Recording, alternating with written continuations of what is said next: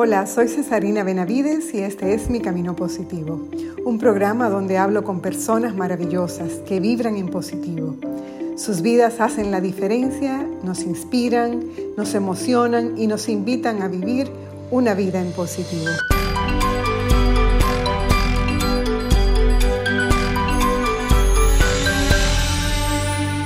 En estos tiempos hay algunas palabras que suenan más que nunca. Las oímos en las noticias, en las conversaciones, en el trabajo e incluso las vemos en campañas publicitarias. Una de ellas es wellness. Y quizás hasta nosotros la usamos en nuestro día a día, pero sin saber exactamente qué significa. El término wellness deriva de las palabras well-being, que significa bienestar, fitness, buena forma física, y happiness, felicidad. A diferencia del concepto de fitness que hace referencia al estar y sentirse físicamente bien, el concepto de wellness amplía este bienestar a todos los aspectos de la persona y busca el equilibrio entre los niveles físico, mental y emocional para lograr un estado de bienestar o de aceptación con nuestra situación actual. Wellness es un camino que recorremos a diario, sin conciencia de ello quizás, en el que intervienen seis dimensiones de nuestra vida. Física. Involucra la buena nutrición, el ejercicio físico y un estilo de vida saludable en general. Emocional. Se trata de poder manejar las emociones de una forma positiva y constructiva. Espiritual poder desarrollar un fuerte sentido de los valores personales y éticos. Intelectual, ampliar nuestros conocimientos, tener una mente activa y receptiva, con poder crítico, que busque nuevos desafíos con creatividad, curiosidad y ganas de aprender siempre. Medioambiental, contribuir a que el lugar donde vivimos sea cada vez mejor para todos conservando los recursos naturales y el bienestar común. Social. Se basa en la habilidad para interactuar en armonía con otras personas, siempre con respeto y tolerancia. Por eso, el wellness no es estar en forma, sino que es buscar un equilibrio cuerpo-mente, porque ¿de qué me sirve estar en forma si no estoy feliz? Por ello, wellness no es solo hacer un poco de ejercicio y comer sano, sino que además se busca la felicidad, aprender a conocerse a uno mismo, gestionar mejor nuestro tiempo libre y relaciones sociales, aprender a relajarnos, meditar, dormir bien, respetar el medio ambiente, aprender a respirar correctamente. El wellness es un enfoque positivo a la vida un enfoque que hace hincapié en la persona, en su totalidad. Es la integración del cuerpo, mente y espíritu y el reconocimiento de que todo lo que hacemos, pensamos, sentimos y creemos tiene un impacto en nuestro estado de salud.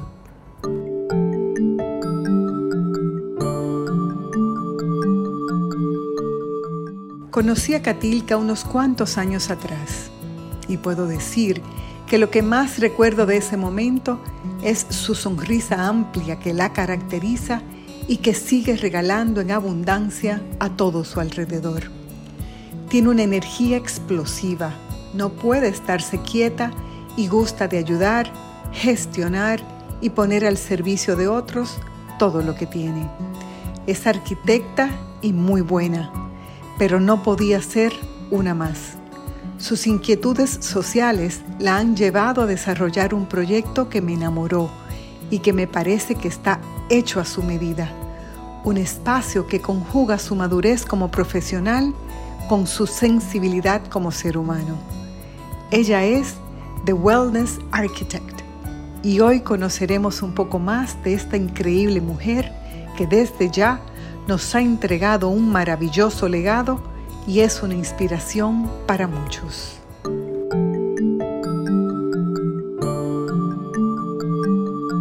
Dándote la bienvenida, mi querida hermana, para este Mi Camino Positivo.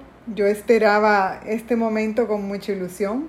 Hemos, Ay, gracias. Hemos tenido como eh, queriendo reunirnos y no, no terminábamos de cuadrar agendas, o sea que para mí, para mí hoy es un día muy, muy especial porque tenía muchos o tengo muchos deseos de hablar contigo y de que me cuentes un poco de toda esa energía, todo eso que tú tienes por dentro, que llevas por dentro y que sacas para afuera. Entonces, y que contagias de esa manera tan chula. De verdad que sí, de verdad que sí. Así que bienvenida, Katilka, esta noche a, a mi camino positivo. Ay, muchísimas gracias, Sarina. De verdad que sí, que, que mi camino positivo a mí me encanta. Yo no me pierdo ninguno. Qué bella.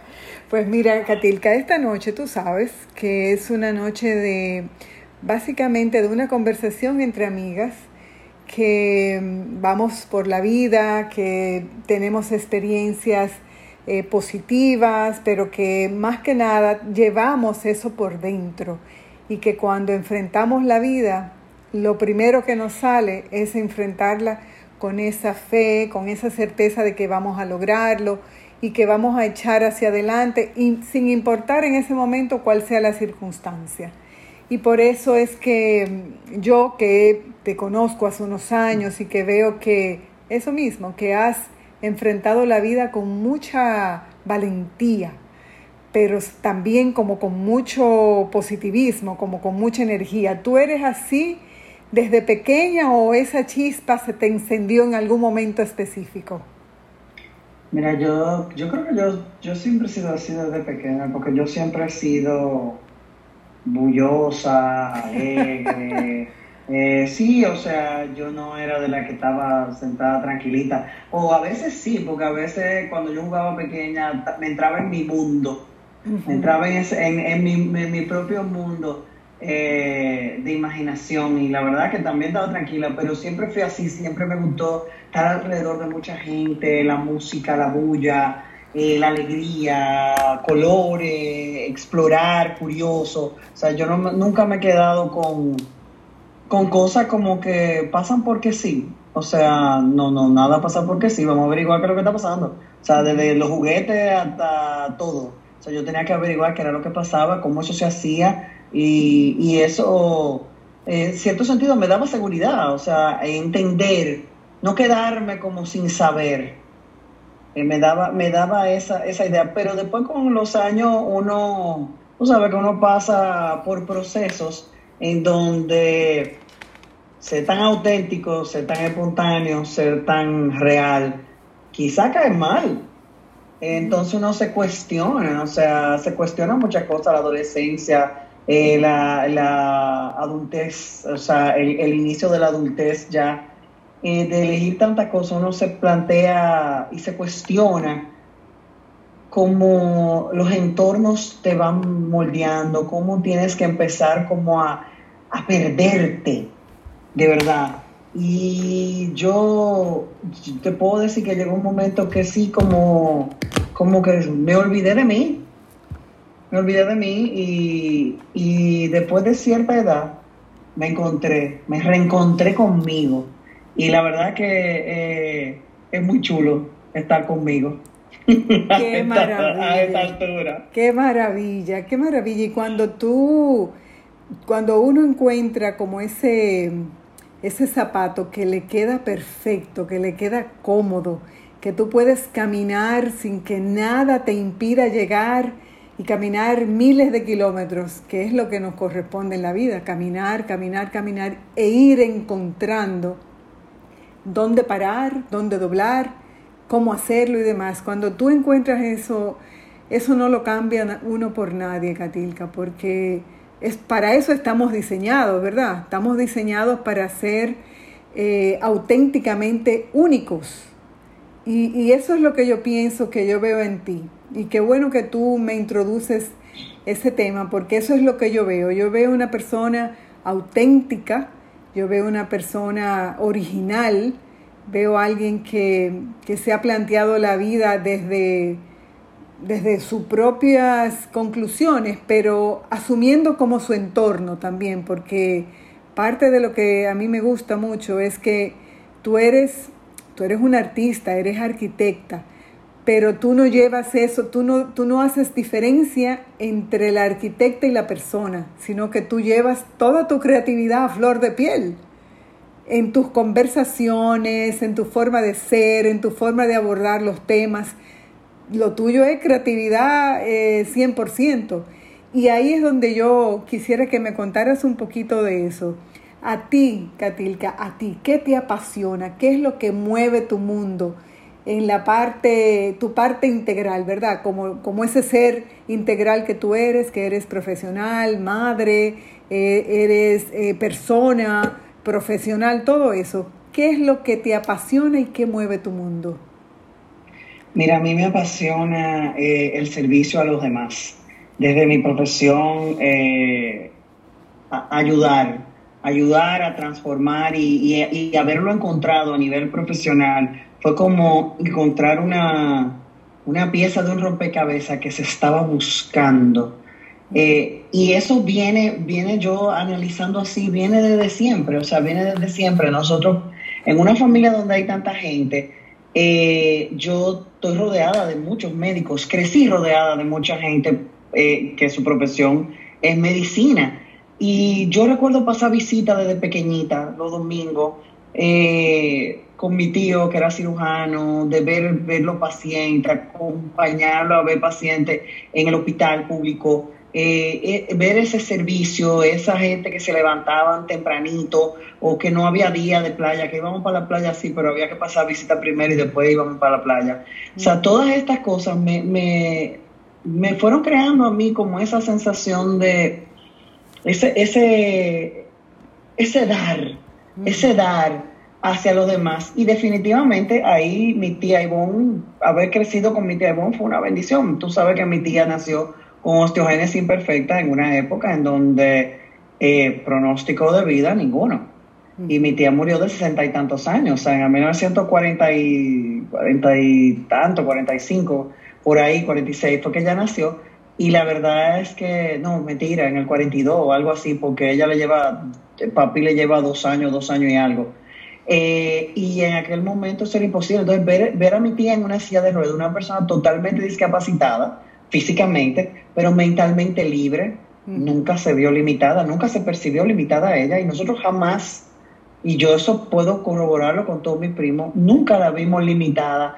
Y con ella yo aprendí que los límites no los ponemos uno, que en la vida se puede ser feliz y que la felicidad no la dan las cosas, la felicidad es personal y uno tiene que encargarse de buscarla, no viene dada por más nadie que no sea uno y que, y que los límites no lo ponemos uno.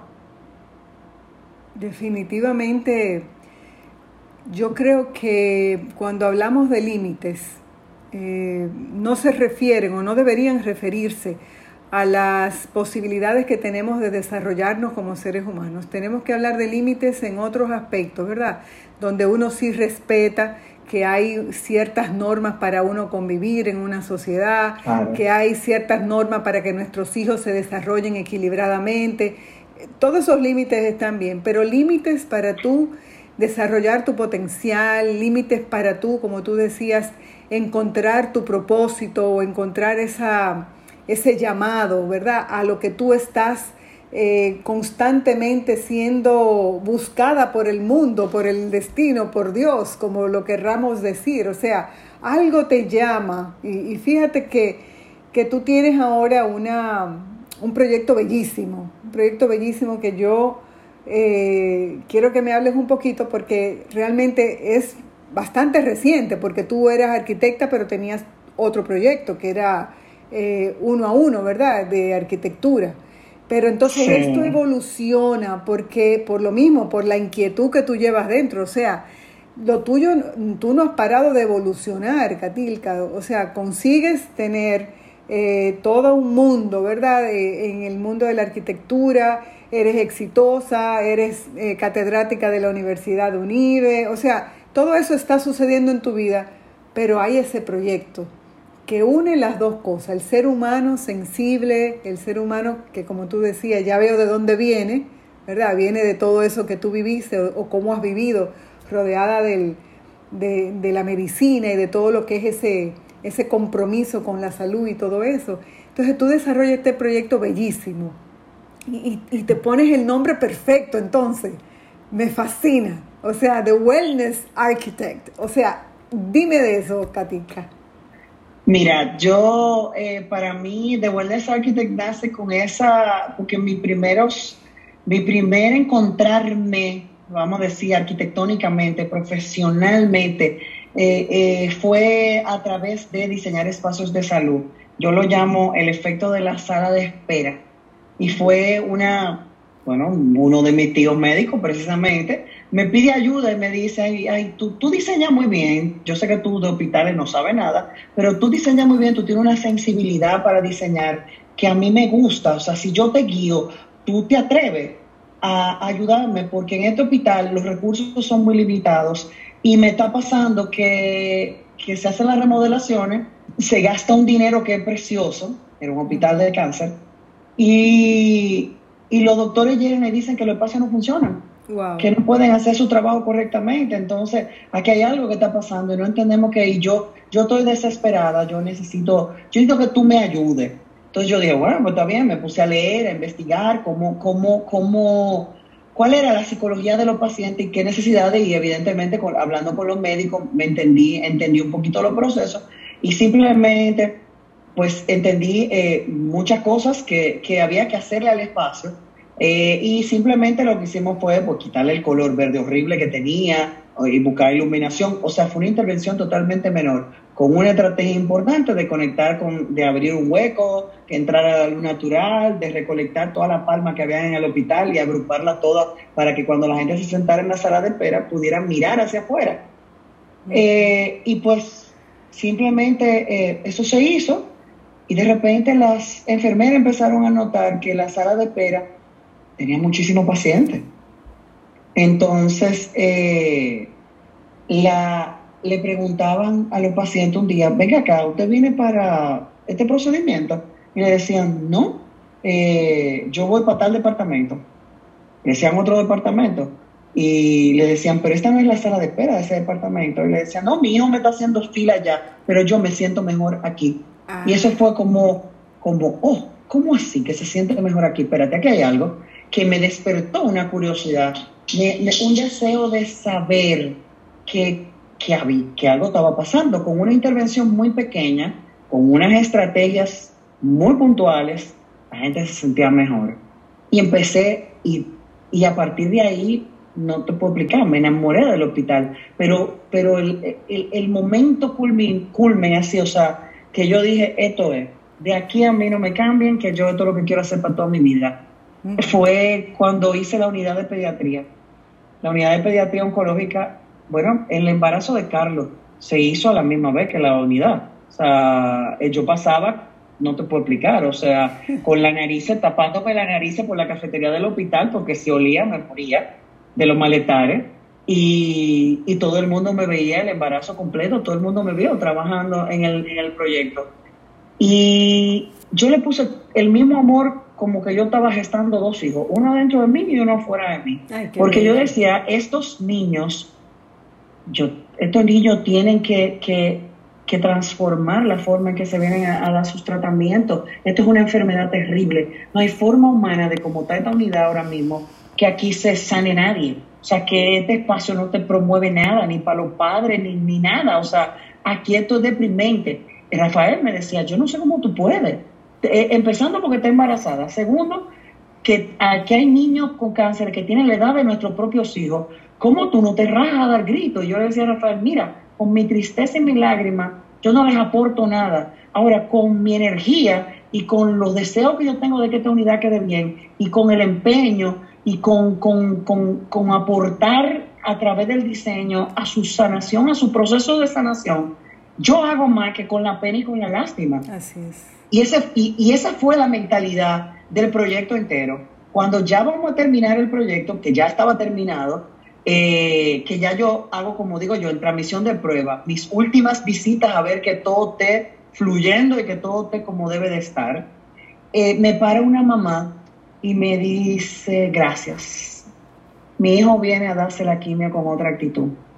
Cesarina, yo en ese momento, ah, y me dice, y bendigo a tu hijo y le que Dios te lo bendiga y te le dé mucha salud y de todo. O sea, yo tenía un barrigón ya como de siete meses y pico largo.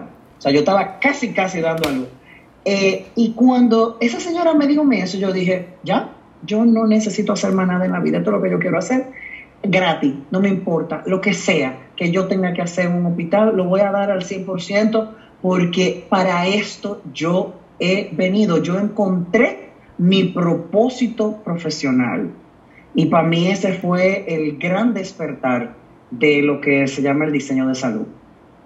A partir de ahí, eh, seguí, bueno, eventualmente creciendo, aprendiendo, certificándome, viajando, porque esto no es, no, el diseño de salud no es, no es sencillo, es, es, tiene muchas cosas técnicas, tiene mucha psicología de paciente, tiene muchos aspectos que más que dividir un espacio 3x3, 4x5 y que vayan, estos tres van juntos y aquel va con aquel, es mucho más, es mucho más profundo. Por eso hay arquitectos especializados. O sea, eh, un hospital, aunque tú te gradúes de arquitecto, no estás en capacidad de, de entrarle, de meterle el pecho, porque es que son muchos los factores que hay que manejar.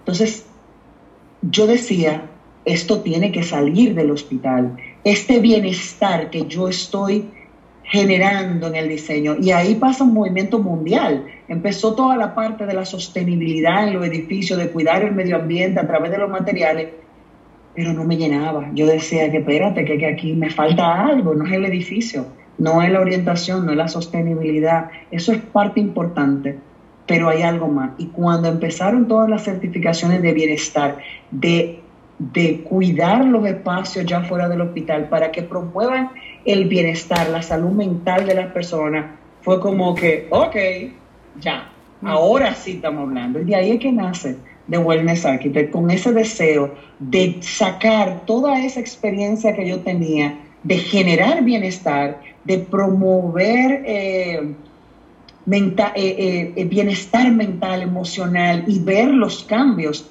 que que hacen en las personas la transformar los espacios físicos con estos diseños basados en evidencia. Todo esto tiene base científica y ver cómo, cómo transforma a las personas, cómo les cambia los estados de ánimo, ver cómo son más productivos, ver cómo son más saludables, ver cómo llevan eso, cómo eso permea de la persona y lo lleva a su casa.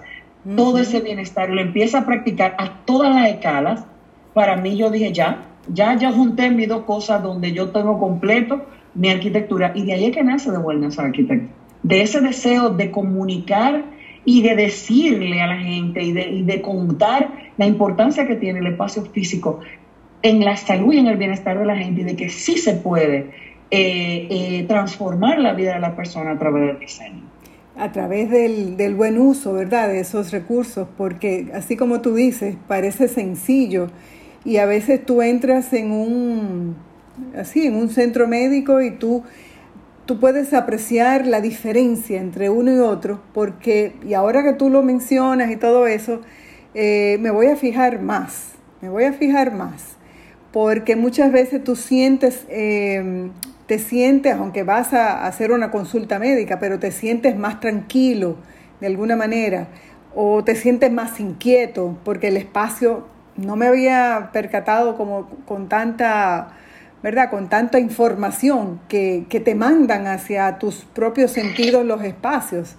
Pero definitivamente pasa igual en todos los espacios, pero especialmente en espacios que están diseñados o que deben estar diseñados para ofrecerte ese bienestar, porque tú realmente vas, vas porque estás enferma. Entonces lo que quieres es sentirte mejor. Y debe comenzar por ahí. Eh, el hospital es la única tipología en donde, o el centro de salud o cualquier espacio para la salud, es la única tipología arquitectónica donde el señor estrés está presente desde antes de llegar. Así es.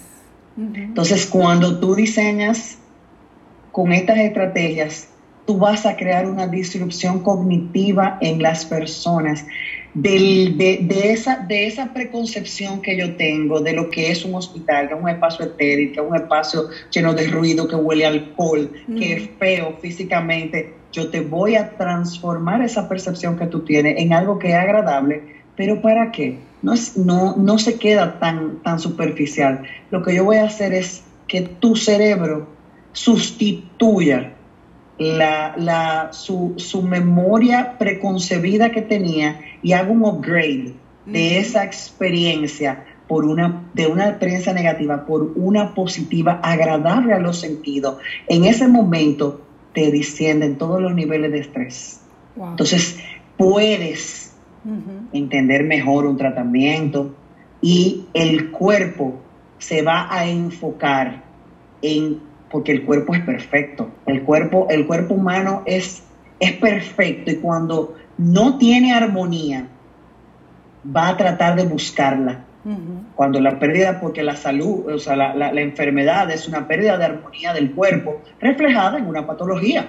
O sea, hay algo que está pasando y está saliendo a la luz en forma de enfermedad. Entonces el cuerpo va a tratar de enfocarse. Cuando tú le quitas al cuerpo los diferentes focos de atención, como el estrés y el espacio que me está generando más estrés, y haces, le quitas eso a tu cerebro, en ese momento tu cerebro se va a enfocar en esa dolencia, es eso que tú estás sufriendo, la enfermedad, para tratar de autosanarse entonces, eso más el, tratamiento y lo que sea que tenga que hacer es más efectivo, porque tú has eliminado o has reducido de una manera significativa el factor externo del estrés, o sea, el, agregado. Que lo vamos a quitar. O sea, ese, ese, ese ingrediente agregado que no lo queremos. ¿Para qué? Para que tu cerebro se enfoque en tu propio cuerpo y no en los estímulos externos y él está luchando con todo a la misma vez.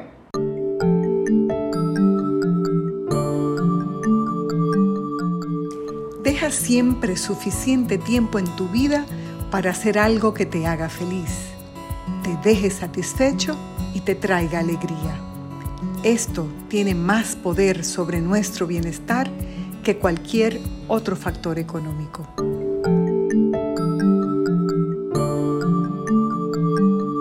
un tema como tan apasionante porque definitivamente eh, soy una fiel creyente y defensora de que la mente es nuestro mejor amigo o puede ser nuestro peor enemigo.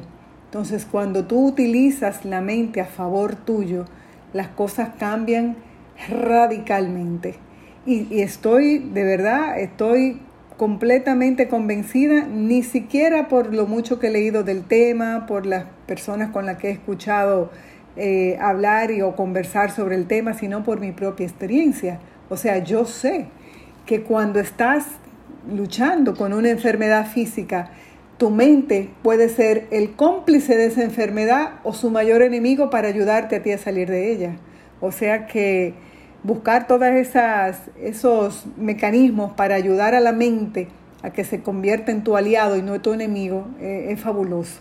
Y por eso es que tú te convertiste entonces en una embajadora de bienestar, salud y seguridad señora Gatil? Mira, sí, sí, definitivamente, definitivamente, eh, sí, esa es la respuesta. La respuesta es que esa es mi manera de poder ayudar a todas estas personas que, que necesitan. Mira, y te voy a ser sincera, eh, yo tuve una experiencia lindísima con las monjitas de ahí de, de, la, de la Loma, no me acuerdo cómo se llama la parroquia, que, que estaban haciendo el dispensario. Y, yo le distribuí los espacios a las monjitas y puse colores, puse no sé cuánto. Y todo el mundo que iba al dispensario ahí decía, ay, pero qué bonito está esto. Eso fue muchos años después, ya con experiencia, tú sabes, ya uno sabe exactamente qué va a hacer.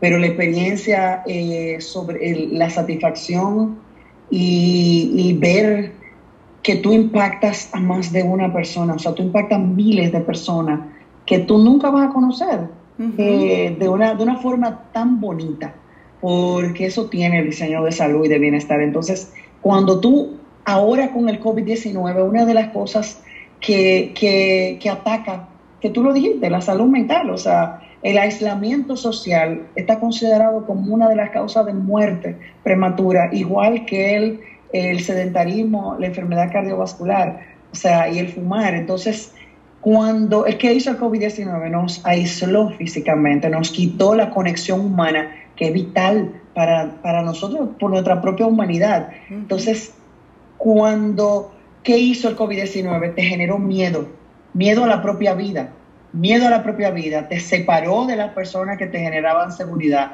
creándote todavía más inseguridad y creándote miedo al salir a la calle, miedo a conectar con otra persona, miedo a ir. Entonces, cuando tú transmites seguridad a nivel de diseño, tú le estás diciendo a toda esa gente que tiene miedo que aquí es seguro, porque aquí ventila de manera natural, aquí hay estrategias de materiales adecuados, aquí hay eh, posiciones adecuadas de los espacios, aquí entra la luz natural, aquí entra el sol, aquí los sistemas mecánicos están preparados para poder cuidarse, aquí hay filtros, aquí hay toda una parte técnica que entonces lo que te va es a generar seguridad y en el momento en que tú tienes seguridad, nuestro sistema de alarma del cuerpo humano se apaga, que es, que que nuestro, que nuestro, que nuestro sistema límbico, o sea, el cerebro límbico, que es el que entra en fight, flight or freeze, en nuestro, que sigue igual de primitivo. Hemos evolucionado muchísimo, pero ese está ahí. ¿Y qué tiene, qué pasa con él? Que él evolucionó evidentemente porque el tigre, el diente, el, el tigre diente de sable no nos va a atacar, pero el estrés de la rapidez de la vida nuestro cuerpo no sabe diferenciar la, no sabe la diferencia entre la supervivencia de un oso que nos viene a atacar al estrés de una entrega. O sea, para él es el mismo estrés, es un estrés de supervivencia. Y cuando ese estrés se prende y se queda ese cuerpo corriendo, entonces viene el detrimento. Entonces nosotros a través del diseño creamos esos espacios para que tratemos de no entrar en modo supervivencia. Y si entramos en modo supervivencia, porque es bueno el modo supervivencia, el modo supervivencia, la adrenalina que genera en el cuerpo en un momento determinado no es mala, es positiva. El problema es cuando se queda prendido. Es ese sistema de alarma del cuerpo que entonces sí viene a causar problemas mentales, sí viene a causar cansancio y trae otra serie de consecuencias. Cuando el espacio te permite evitar esos niveles de estrés, te, te, te genera toda una atmósfera de bienestar para que uses la adrenalina de manera correcta, para que la adrenalina que tú vas a generar sea la adecuada y se apague cada vez. Entonces, tú creas personas estables. O sea, tú estás, tú estás generando padre de familia, madre de familia, tío, primo, hermano que van a sus trabajos y salen recargados, no salen drenados y agotados, convirtiéndose en bombas atómicas sin tolerancia, sino personas recargadas que fueron cuidadas mentalmente en espacios adecuados, que le cuidaron su fatiga visual, que le cuidaron su cuerpo, su espalda, su ergonomía y que llegaron a sus casas no las obras de ellos, sino que llegaron enteritos a su casa para entonces ser padre, hijo, esposo, hermano, lo que el rol que le toca vivir. Entonces eso es bellísimo. Cuando tú te das cuenta que por impactar el grupo laboral, impactas a todos. Así es. ¿No? Y, conviertes a, esas personas en embajadores de esa, de esa actitud, porque se sienten ellos cuidados, bueno, pues la motivación viene para cuidar a otros también. Es tan sencillo como conectar con ellos y enseñarles a lavarse las manos. Tan sencillo como eso, una lavada de las manos para entender que hay que lavarse las manos, que me cuido, eh, que me cuido y cuando me cuido, cuido a los demás.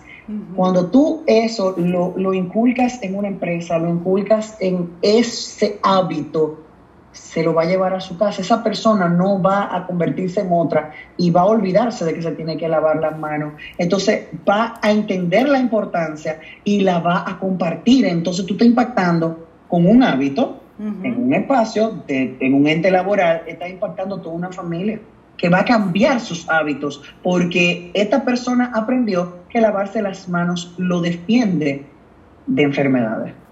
Es así. Ahora yo quiero, quiero entrar un poquito en la persona de Katilka, en la persona en sí. esa persona que, como yo decía al inicio, eh, verte, verte pasar o verte caminar o hablar contigo, es como refrescante porque tú siempre tienes una sonrisa, siempre estás contenta, independientemente de que quizás estés manejando alguna situación importante en tu vida y demás, pero no sé, tienes esa capacidad de, de tener siempre como una sonrisa a flor de piel. Y por eso me, me, la pregunta viene porque quisiera entender si eso es algo que tú trabajaste, Katilka, o sea, es algo que tú estás consciente, que cuando tú estás con alguien le, le regalas o le das ese regalo de, de esa alegría, o, o tú no te das cuenta que tú realmente dejas una huella de alegría cuando tú hablas con alguien. ¿Tú te das cuenta o, o no? Mira, conscientemente no. Eh, de, que, de que le dejo la, la, alegría. Sí estoy consciente de que eh, en los últimos años he aprendido a, a quererme. No importa, eh, ha sido un proceso de transformación también, de crecimiento interno. Y yo entiendo que ese crecimiento interno se, se expande hacia afuera, porque yo siempre he sido muy alegre pero como, como tú dices, o sea, no siempre, a veces tú estás atravesando por cosas, pero eh, que, que quizá yo siempre he sido muy extrovertida. Y de verdad que sí, o sea, yo me monto en una guagua y termino con madre de la doña que está ahí invitando a beber café. Soy pana, soy pana del pitcher, o sea, soy pana del pitcher, termino con madre de todo el que está alrededor, me invitan a beber café. O sea, yo de verdad que sí, yo, yo me monto en una guagua y termino pana de media guagua y hablo en todas las conversaciones, a ver, no importa, opino en todos lados. O sea, literal, yo soy así, o sea, siempre he sido así para bien o para mal, porque no a todo el mundo eso le cae bien, no a todo el mundo esa, ese nivel de espontaneidad y de autenticidad le gusta. Eh, de hecho, esa ha sido una de las cosas que, que de, los, de las cosas que, que, a veces uno, o en este caso yo, perdí por, por unos cuantos años, eh, eh, le puse como un cierto freno como a los caballos, y como que un poquito más de freno, de calladita te ves más bonita, pero de repente llega un momento en que dije, pero tú sabes que yo no me quiero calladita, yo me quiero alegre, orgullosa. Entonces aquí ahí está pasando algo porque yo calladita me veo más bonita, no va conmigo. Yo soy alegre, soy bullosa, bailo, puedo ir caminando por la calle y un merengue que estaba bueno y los pies se me movieron y bailé. Y no me importa quién me vio, me lo gocé. Y si tengo que salir cantando en el supermercado porque pusieron una canción que me gustó, y la salí cantando, salí cantando y se acabó, ¿entiendes? Entonces, eh, ha sido un proceso interno que, que, honestamente yo hubiera querido tenerlo a los 30, porque vino a llegar a mi vida después de los 40. Ese proceso interno de hacer como full circle, de decir, tú sabes que parte de mí es quererme y eso me, me, me ha ayudado mucho. Mira, sin pedir perdón y sin pedir permiso.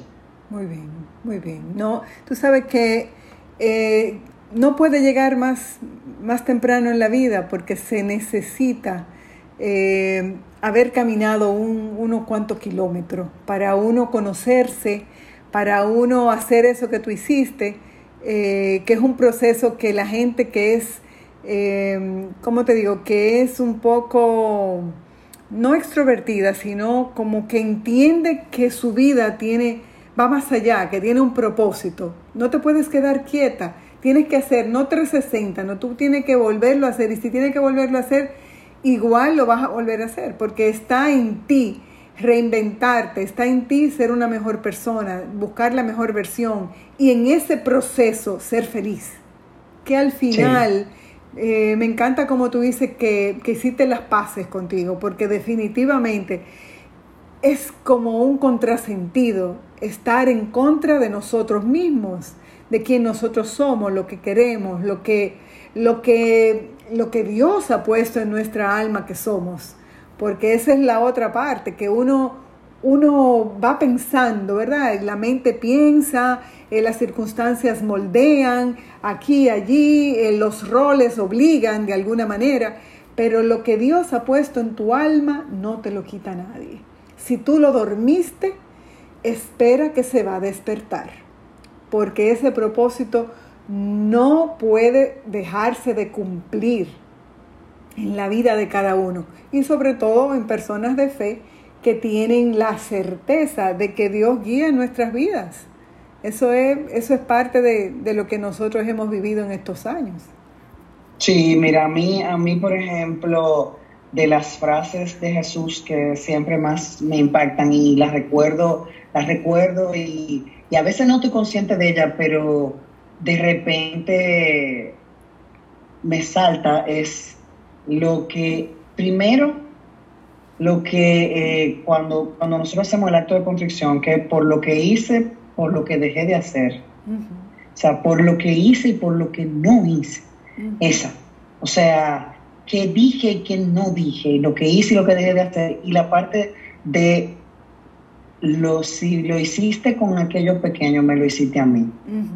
Ni eso, eso yo lo tengo como muy, muy, muy, muy en él. Y sobre todo que en el hospital tú veías tanta gente, Cesarina, o sea, te toca, te toca el corazón ver tanta gente que a veces sin esperanza. Y cuando yo, cuando yo fui a Haití, eso también me, ha sido algo que a mí me marcó mucho. Cuando yo fui a Haití, justo después del terremoto, que de hecho fuimos para un concurso de, renovar del diseño del, del, hospital universitario y fuimos a conocer qué le había pasado al hospital existente. Y tú ver que lo único que quedó en ese hospital en pie fue la capilla con la imagen de la Virgen. Wow. Y tú veías los rostros y tú en esos rostros había tanta desesperanza. O sea, yo no te puedo describir que cuál eran, pero aquellos ojos hablaban, o sea, dicen que los ojos son la puerta del alma. Pero es, y, esos, y esos ojos, yo no, yo no vi ojos distintos, yo vi una, una, una, una desesperanza y un deseo de, de, de ayuda, de asistencia, de dar, que, que va mucho más allá. O sea, de verdad, para mí la, experiencia, la experiencia de haber ido a Haití, en, haberlo visto todavía desbaratado, mucho, mucho escombro todavía había, eh, me marcó. Me marcó porque yo conocí el rostro de la desesperanza. Y cada vez que hago algo, hago algo como si lo estuviera haciendo para mí misma, o para mi propia mamá, o para mi propio papá, o para mi propio hijo. Y así lo hago todo porque no tengo otra manera de hacerlo. Es que Dios, Dios manda también, como te decía, eh, esa experiencia que marcó tu vida de, de esa manera, te hizo la persona que tú eres hoy. O sea, ahí sale toda esa sensibilidad para lo que tú fuiste creada. Todo, todo llega a un momento en que hace clic y se, y se conforma como el gran propósito la gran trascendencia, el por qué vamos a recordar a Catilca. En algún momento, posiblemente alguien no sepa tu nombre, pero sabe que hubo alguien que pensó en eso, que pensó en ellos y cambió su vida. Y en su momento eh, elevará una oración por ti, por tus hijos, por tu familia, porque eso es lo que pasa. Ninguna de las cosas que nosotros hacemos desde el amor para los demás y tú lo sabes. Nada queda sin recompensa. Nada, absolutamente nada. Y estoy segura que tú has recibido esas en tantas bendiciones sobre tus hijos, sobre tu esposo, sobre ti misma. Has recibido una recompensa rebosada, como dicen, una, algo que uno mismo no sabe, le faltarán vida para uno agradecerle a Dios las cosas que nos regala. Así es, papá Dios eh, es misericordioso y es bueno, es bueno. Y, y, tú, nosotros, la visión de nosotros es pequeñita.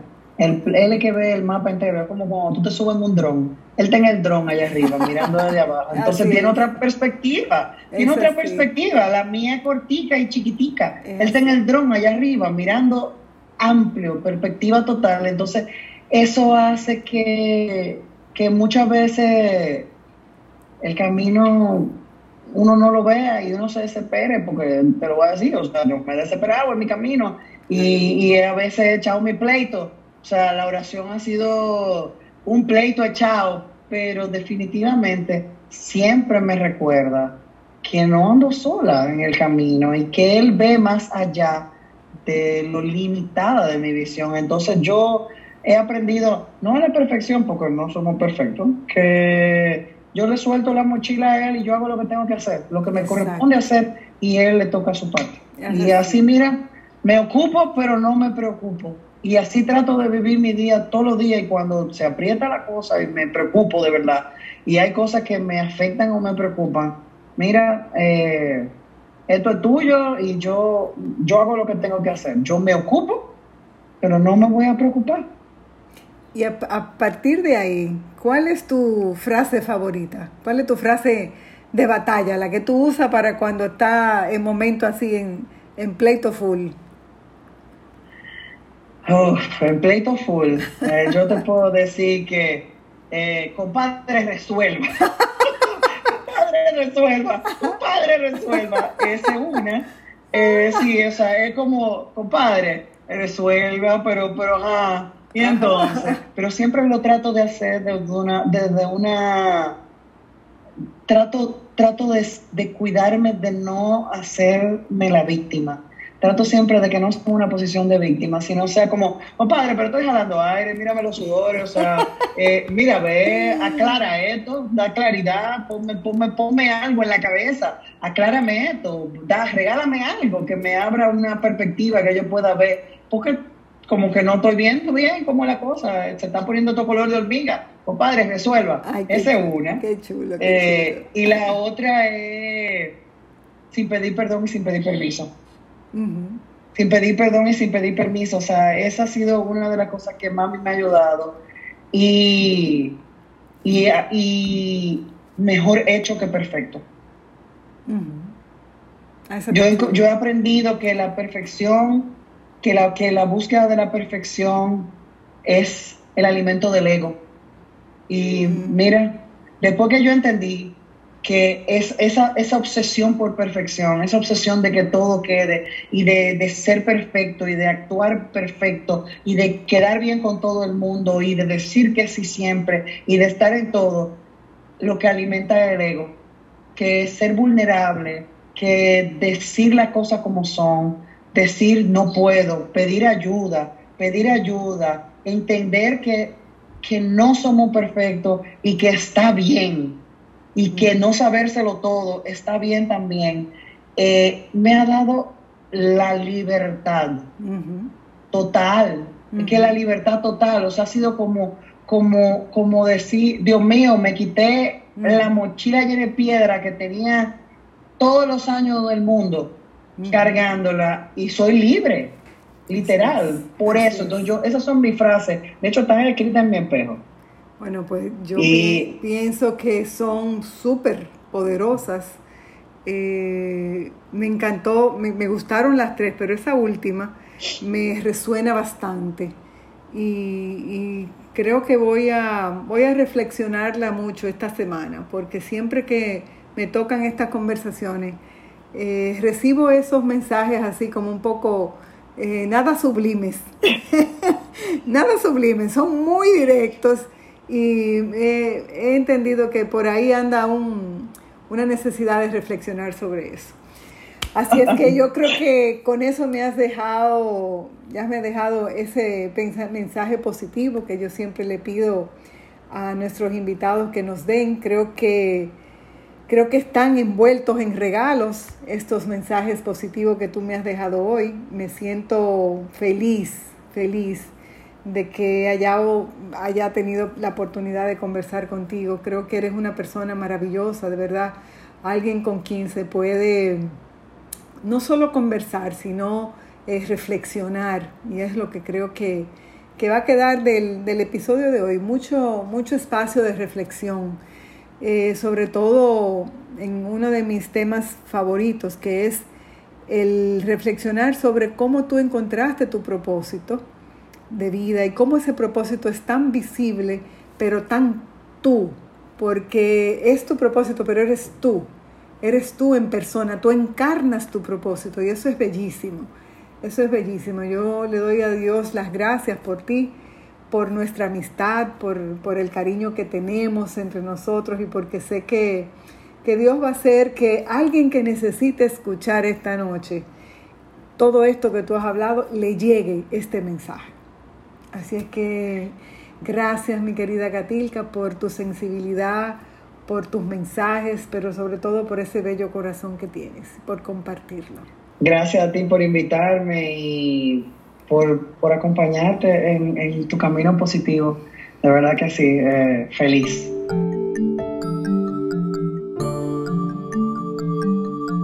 Tal Ben Shahar, un profesor de psicología de Harvard, ha convertido la felicidad en una asignatura académica. Hoy quiero compartirles algunas de las claves que él practica y enseña a sus estudiantes para alcanzar la felicidad. Número 1. Creer en la felicidad. La felicidad depende en un 50% de la genética, en un 40% de las elecciones personales y en un 10% del entorno. Dicho de otra forma, puedes ser feliz si quieres ser feliz. Depende de ti tus elecciones y tus conductas. Número 2. Cultivar las relaciones personales. Pasar tiempo con las personas a las que más quieres. Sentirte parte de una familia o una comunidad. Sentirte físicamente cerca de alguien son los pilares del bienestar de una persona. Número 3. Desconectar de la tecnología. La empatía y las demás emociones necesitan cercanía y contacto físico. Hay que aprender a desconectar de la tecnología o por lo menos a ponerle un límite. Número 4. Concederte el permiso para ser humano. Tendemos a creer que las redes sociales son un reflejo fiel y real de la vida, y la vida perfecta de los demás nos provoca frustración. Es más, nos sentimos obligados a fingir una vida perfecta y airearla en nuestras redes sociales. Pero para ser feliz hay que ser auténtico y real.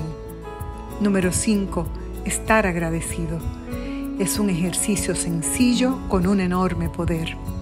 Escribir aquellas cosas por las cuales te sientes agradecido.